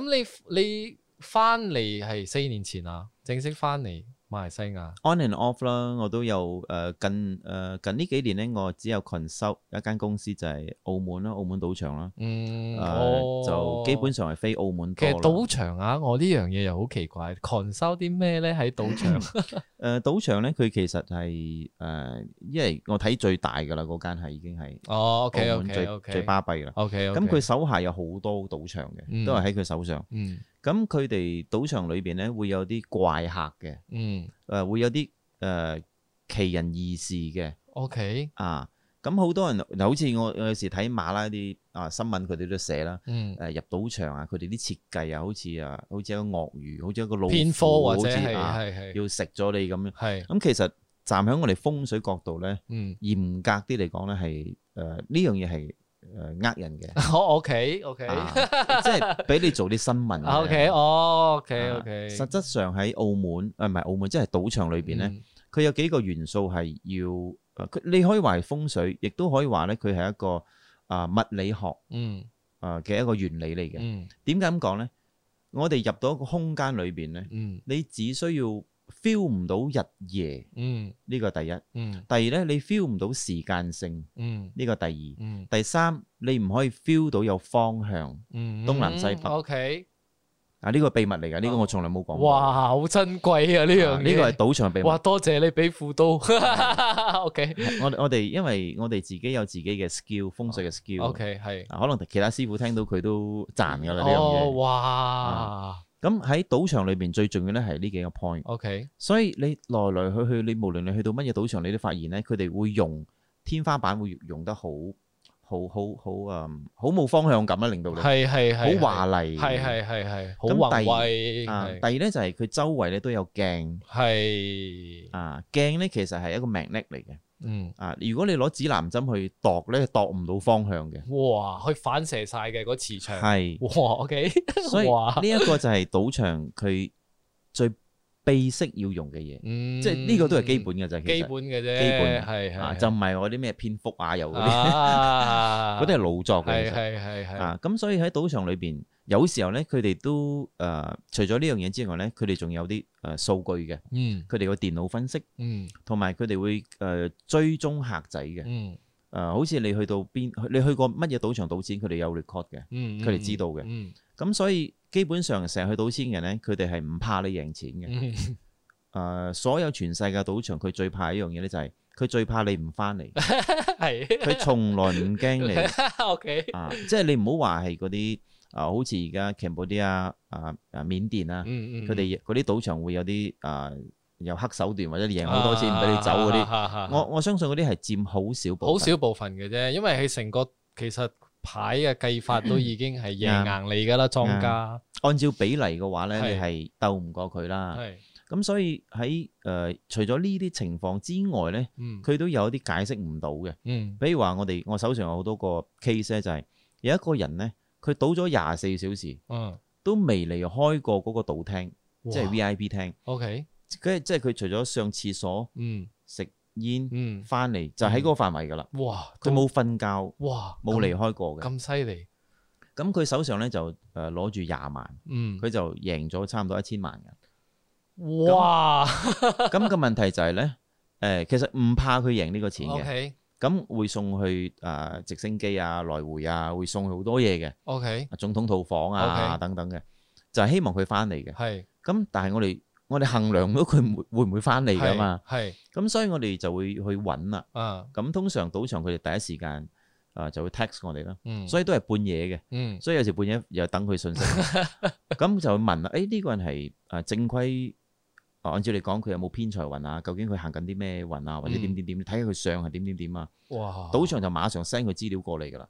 咁我哋就睇啦，希望喺裏邊揾到啲數據， OK 可以幫助到賭場嘅。係啊，咁會有會有時會有啲咁嘅客啦。嗯咁我哋碰到好多誒、呃有啲解釋唔到嘅嘢咧，都會發生過嘅。嗯嗯即係無論你係用數據分析、風水分析，分析唔到、嗯，啊，佢哋都想去 consult 嘅。咁咁、我角色咧就 more on 喺呢一方 面， OK OK，啊咁啊知啦，好刺激 哇㗎，好刺激喎！你好只係刺激㗎講一個咁咁嘅 case 嘅啫喎，係好刺激㗎，真係好刺激㗎。哇！啊，所以喺賭場裏邊都學到好多啲，啊又係另外一個學世習界，睇到嘅嘢，另外一個世界因為我覺得賭嘅世界係非常精彩嘅，精彩。咁好精彩。當然我去澳門，澳門一個另外一個世界啦，佢嗯係完全係偏門嘅一個地方嚟嘅。嗯嗯，咁但係我好，嗯，我好 proud 咧，就係喺嗰度，誒，我哋可以做到風水裏邊最高領域嘅，唔係迷信嘅嘢，喺賭場裏邊嗯有有物理學，又有誒係環境係啊等等嘅嘢，數學係，咁我係點樣入去誒賭場嘅咧？係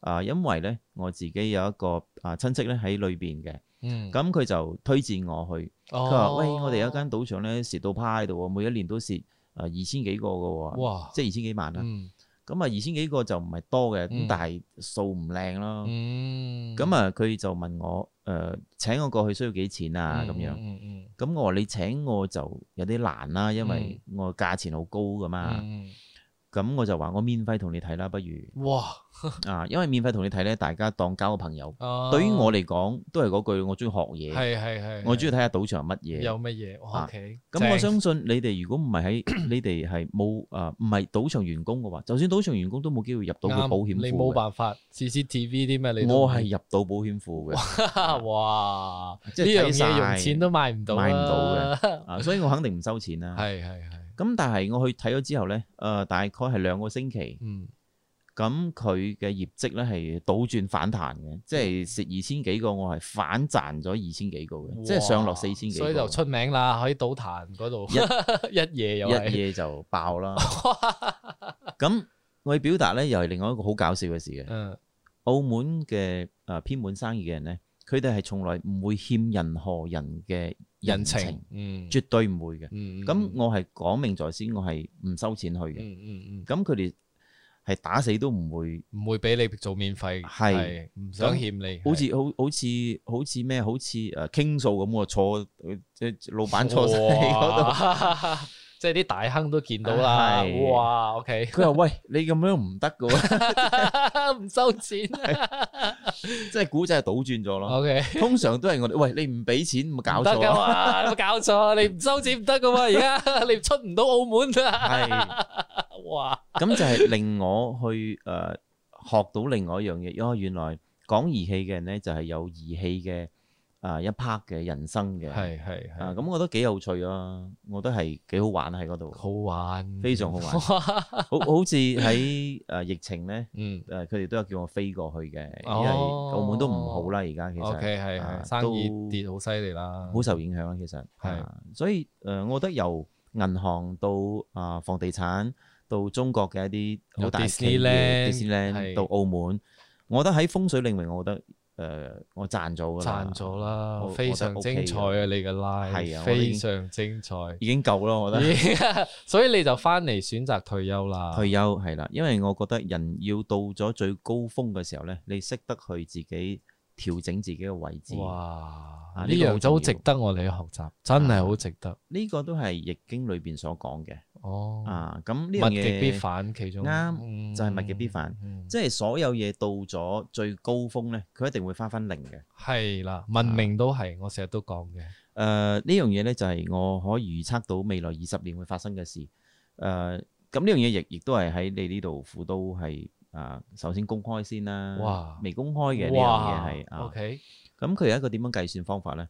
誒、風水係一到九，嗯一運、二運、三運、四運咁樣計算嘅。 ，OK，OK，每一個運氣咧係有二十年，咁整個嘅誒誒誒扭轉咧誒係誒整個嘅範圍咧係一百八十年嘅。 OK，咁而家我哋咁啱要步入一百六十年噶啦，咁 OK，即係一個 circuit 啦， OK，OK，啊，咁過咗呢一百八十年九運行完之後咧，又會翻翻去一原點噶咯喎，原點，所以其實亦都係代表咗我哋呢未來二十年由而家開始，人類咧就會走向巔峰啦。啊，哇，所謂嘅巔峰咧哇係人性嘅巔峰，人性嘅巔峰咧就係可能冇道德啊，或者係冇對與錯啊。嗯我講個最簡單嘅比喻啦。嗯誒、我二零一四年翻嚟馬拉，見到好多唔正規嘅一啲行業，譬如話啊 money game 啦嗯， ，money game 由大家都認識到佢係唔好嘅，係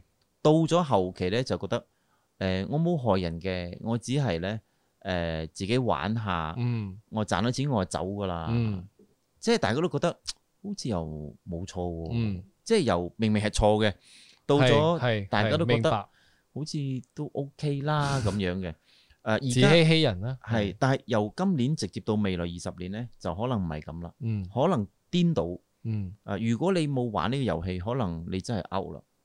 就好似虛擬貨幣嘛，啊，即係相反係覺得係你錯，唔嗯係呢個問題嘅錯。咁呢個其中之一啦。嗯咁所有嘢去到最誒、呃高峰嗰時候呢，就係、人性出現咗冇道德衡量嘅標準，嗯就係、人性嘅最高峰啦。嗯，到咗最後就人唔信人啦。嗯啊，所以會去到呢個局面呢，就其會實崩壞啦，係好危險嘅，其實。嗯係非常危險嘅，只係、只係我我哋預測唔到佢會殘忍到去啲乜嘢。咩地步？係咁第二樣嘢咧，就係而家我哋係可以預測到誒六七八嘅運氣咧，嗯即係之前嘅六十年嘅運氣咧，嗯石油係佔最重要嘅部分。嗯九運開始，即係由而家開始，未來二十年咧，嗯石油咧係慢慢會倒退啦，嗯因為未來咧九運係只係火嗯比較旺嘅。嗯意思就係話咧，所有人開車咧，可能就已經唔佢唔偏向要加油啦，嗯，可能會偏向誒誒、呃呃即係啲電電池嘅嘢啦，呃電池嘅車，係，咁電池係屬於咩嘢？電池都係火嚟嘅，火嚟嘅，火嚟嘅嘅所以呢一個又會引申其他問題嘅喎。嗯咁、當所有人都走向電子車，嗯，石油咧就開始減大少。鑊啦，咁啊，當然落後國家都係石油啦。嗯咁、但係你唔佔咗比例啦嘛，嗯所以由而家開始到未來呢五年咧，就係、好多嘅大商家，誒都係大車商嘅商家咧，會去研發呢樣嘢，嗯就唔係好似而家啲假嘅 hybrid 嗯，啊，即係係係係 plug- 嗰嗰啲係叫 plug in hybrid。係 plug in hybrid，咁但係以後咧就真係開行五百公里、六百公里嘅，係係，係可以向呢個趨勢。咁到咗第十年咧，嗯就大家都普遍㗎啦。嗯咁十年到二十年咧，就開始石油真係 feel 到慢慢係不受注重嘅。嗯咁呢個問題就嚟啦。嗯咁全世界經濟，嗯，咁你諗下，誒、沙地阿拉伯係佢靠呢啲馬來西亞啊，佢靠呢啲咁嘛。係咁呢幾個國家裏邊，尤其中東，佢冇咗呢筆錢之後，佢會做啲咩事？嗯呢、個你就會諗好多嘢噶咯喎。係係係好多嘢，係咪先係啊，咁可能喺呢度咧就會爆發另外一種戰爭係係啊，所以呢啲唔係佢唔係唔會發生嘅，佢係會發生嘅，係就係我哋預測未來二十年係啊。咁仲有第三咧，就係、我哋而家誒誒，佢、係肯定會去執行紙幣嘅功用會慢慢降少啦，嗯減低。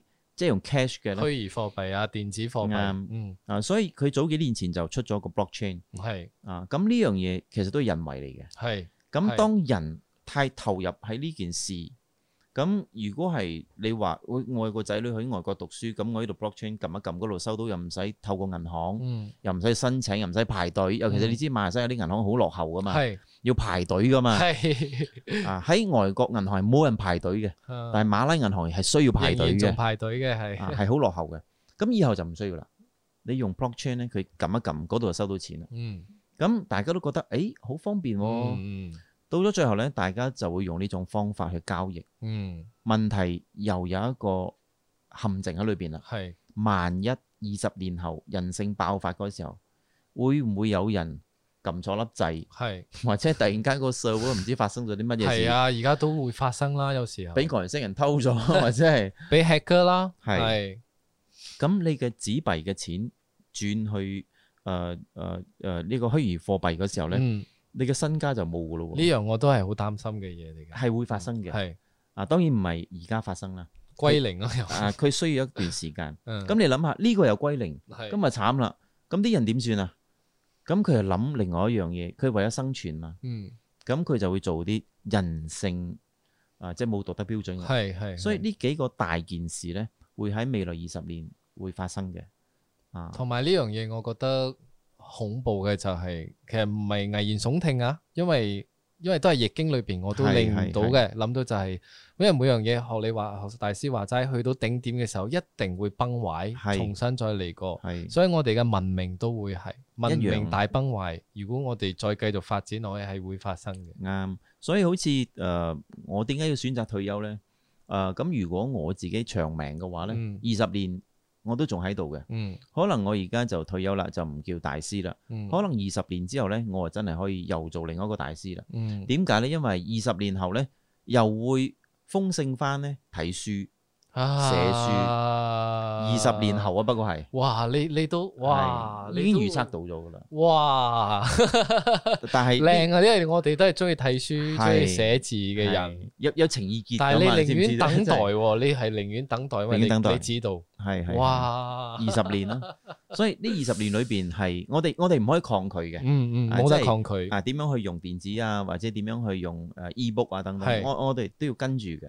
係啊，只不過我哋唔可以太過誒認定佢話係一世，佢唔會嘅。當然當然，因啊為好似嗰日誒上個星期啫嘛，上個星期突然 Google 誒，即係 Google 同埋即係總之 Google 誒直頭係癱瘓嘅，嗯嗯，一癱瘓嘅話係大鑊啦。係全世界 Gmail 做唔到全世界，YouTube 睇唔到，係乜都因為聽講係唔知某啲某啲事件嚟嘅啱發生，有人啱 hack 咗入去美國嘅唔知政府部定係乜嘢，嗯嗯嗯所以我就當時我就更加體會到覺得大鑊啦！如果萬一有一日我哋乜嘢都依賴晒呢個網絡嘅時候，嗯發現呢件事，譬如講錢誒、呃身家乜都好，玩完嘅，嗯嗯，係啊，所以誒、呃我我自己咧就跟過好多誒、呃大老闆嘅，嗯，咁啲大老闆就真係係中國十大嗰啲老闆啊，我哋講緊嘅。 ，OK，哦咁佢哋有個好處咧，就係佢哋好中意讀書嘅，啊，佢哋好中意讀書嘅。嗯，啊，咁佢同你傾偈就傾咯，咁好似大家坐埋喺度，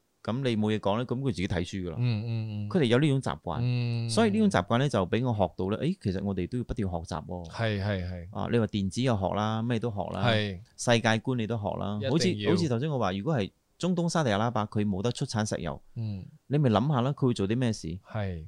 你自己諗下啦啊自己分析咯，啊！係你你你你你你要有呢個世界觀咯，係係係啊，會影響到我哋嘅其實係，唔係因為講笑所以喎你俾我嘅印象就係，你會將你嘅堪輿學、風水學，因為你對世界嘅觀察，所以你會誒睇得更通透啲，睇得更大啲。啱所以我覺得呢一集非常之珍貴，各位嗯觀眾，我覺得哇，多謝，真係多謝大唔師。使客氣你今日除咗誒咁上面上嚟之餘，哇，你仲將未公開過嘅嘢啱俾咗輔導，真係未公開，唉，但係我真係想嗱，因為時間都有限係嘅，係如果再係講落去，我應該我哋講係唔知講到 幾時，所以我都希望喺節目尾聲之前，係我想誒、呃大師送一樣嘢俾我哋嘅觀眾朋友，係就係二零二一年係今年係嘅大家會係點？係二零二一年咧，其實基本上係一個誒、呃起起步點，嗯應該一個起步點。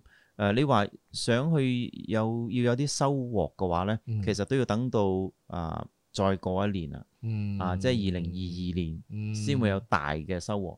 咁二零二三年咧就會瘋狂嘅發展，瘋狂爆發嘅發展， O K，即係無論你係做生意啊、炒股票啊，嗯做乜都乜都好，好係誒、呃每一個行業都掂嘅， ，O K 行行都掂嘅。 O K 啊，咁明年咧就係、呃起步嘅年份。誒、 O K，第一佢係屬牛啦，牛年。嗯通常牛年咧都係冇收穫嘅，勤力嘅啫，得個 做字 ，O K O K，明白，只係耕種嘅啫。係咁如果你嘅性格係偏向不嬲都要做㗎啦，嗯咁啊比較好啲嘅。嗯，咁如果你話係好悲觀嘅呢，咁、嗯就可能對你有用啦。咁嗯明年就唔使咁悲觀，明年呢，反而一個好嘅 start 嘅一個 start 得嘅一個年份嚟嘅。係係非常好嘅嗯啊，所以誒、呃好似我哋呢，係今年就已經開始噶啦。嗯嗯啊，所以睇我好忙嘅， 我都係好忙嘅，啊我哋今年開始啱噶啦，係係啊，其實應該係今年就開始啦。啊啊，但係如果按照誒誒堪輿學去睇呢，明年係一個非常好嘅起步嘅年份。即係二零二21一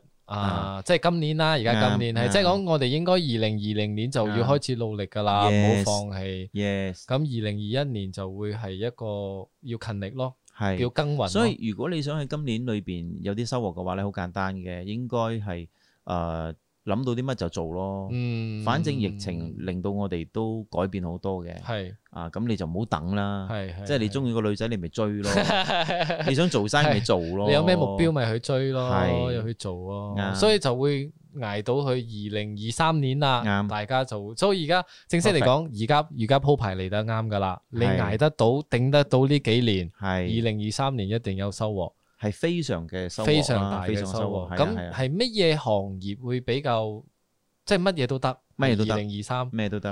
如果係二零二二嘅話咧，係針對性股票會比較好啲咧。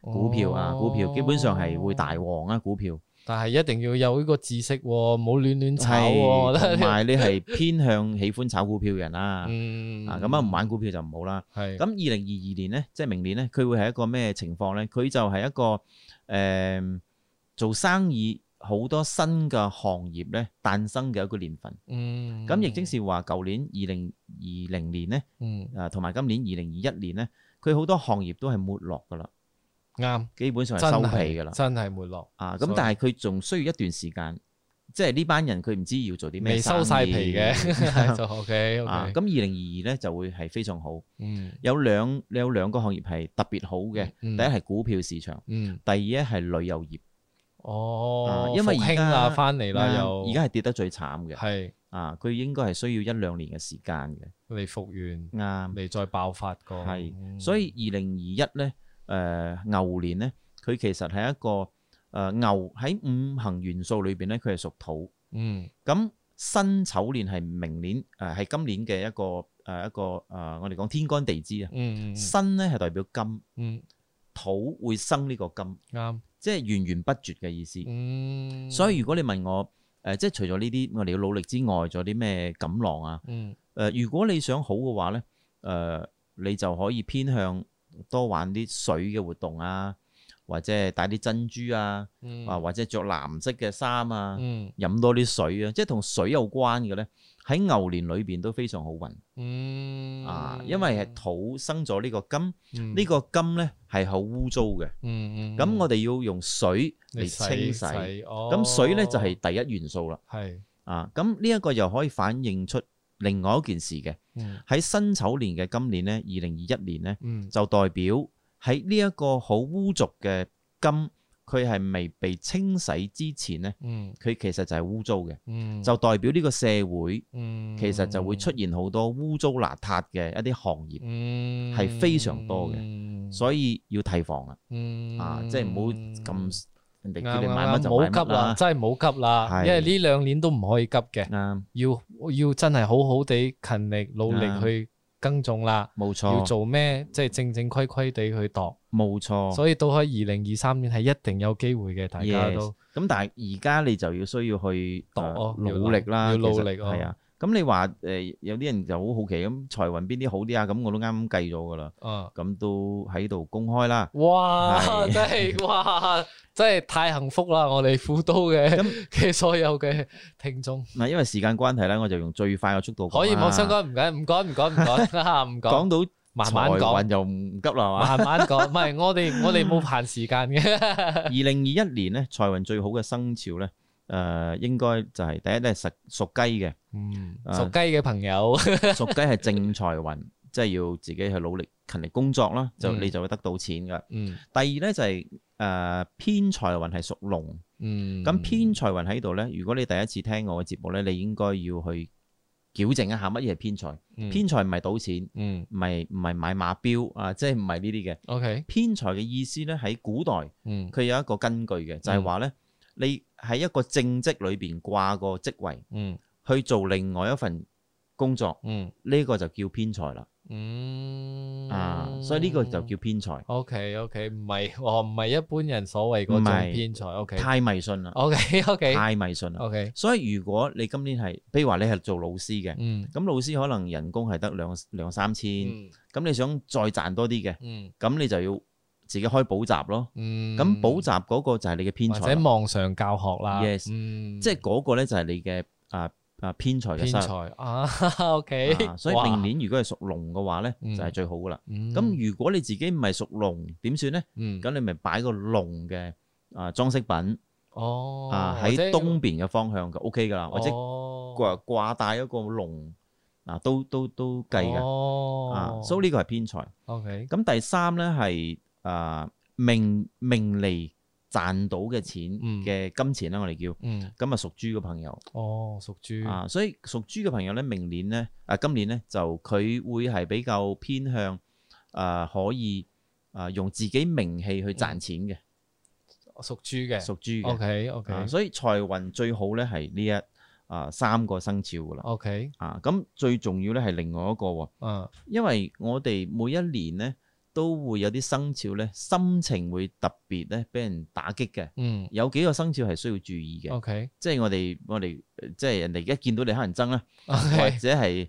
好多人針對你嘅， O K，哇，范仲憎嗰啲啊呢一個咧你就你就自己要提醒自檢己討啦，啦，嗯啊所以提醒自己好簡單嘅咧就係誒講嘢要禮貌啲啦，嗯，同埋唔好啊成日窒人啦，嗯啊同埋誒即係你誒、呃、盡量就誒、呃保持自己低調啲。嗯，即係等人哋講晒你先講，你唔好話認叻，嗯，咁你就會犯眾憎噶啦。嗯嗯嗯，咁你只要避開呢樣嘢，基本上就 O K 嘅。明白咁明年呢，誒今年呢，二零二一年你最需要注意嘅生肖呢係屬蛇第一啦，嗯第二係屬雞，嗯第三係屬狗，嗯第四呢係屬龍嘅。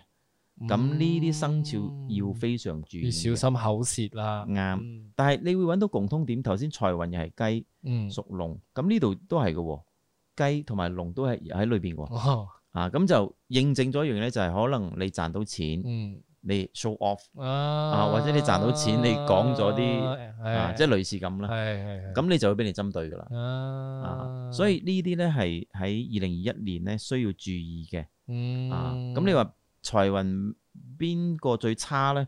有三個生肖係稍微差少少嘅。嗯咁第一個咧就係屬羊哇，屬我羊係屬羊啊啊，，咁還好 咧，點解還好咧？嗯還好咧，屬羊嘅財富咧，基本上都唔係俾自己嘅。 嗯通常都係俾家人嘅，嗯，所以就算屬羊啊、財運喺嗰個流年運程裏邊最差咧，佢都唔算係最大嘅傷害嗯啊，因為佢習慣將啲錢都係俾身邊啲人，系，我出糧啲錢俾晒屋企㗎嘛，係 我自己冇收錢噶。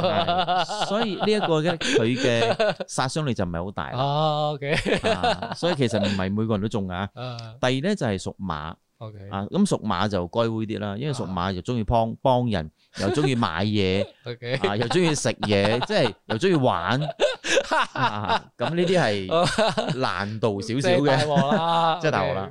啊，咁第三咧就係馬騮啦。嗯啊，咁馬騮咧，佢都係需要一樣嘢，就係、需要面子。咁嗯可能喺二零二一年嘅今年咧，馬騮就會比較啊、為咗面子去用呢筆錢嘅。嗯啊，即係人哋誒個個都有錢，你冇錢咩？即係可能你自己都要用。哦 OK OK 啊，即係可能係咁樣 OK 啊，所以呢三個生肖自己就要注意少少啦。 OK，啊，其實幾好玩下 嘅啊。咁你唔需要話太順，不過咧你要俾自己一個啊提醒啊，你你可以做啲乜嘢，或者你唔可以做啲乜嘢。嗯，喺但係你今比年較你你嘅睇法同一般嘅唔一樣睇法唔一樣，唔一樣你嘅講法係比較好誒、呃即係重點啫咯，你淨係係講重點啫咯，因為我哋講呢啲咧，誒、我哋要攞好多數據，嗯我哋要證明。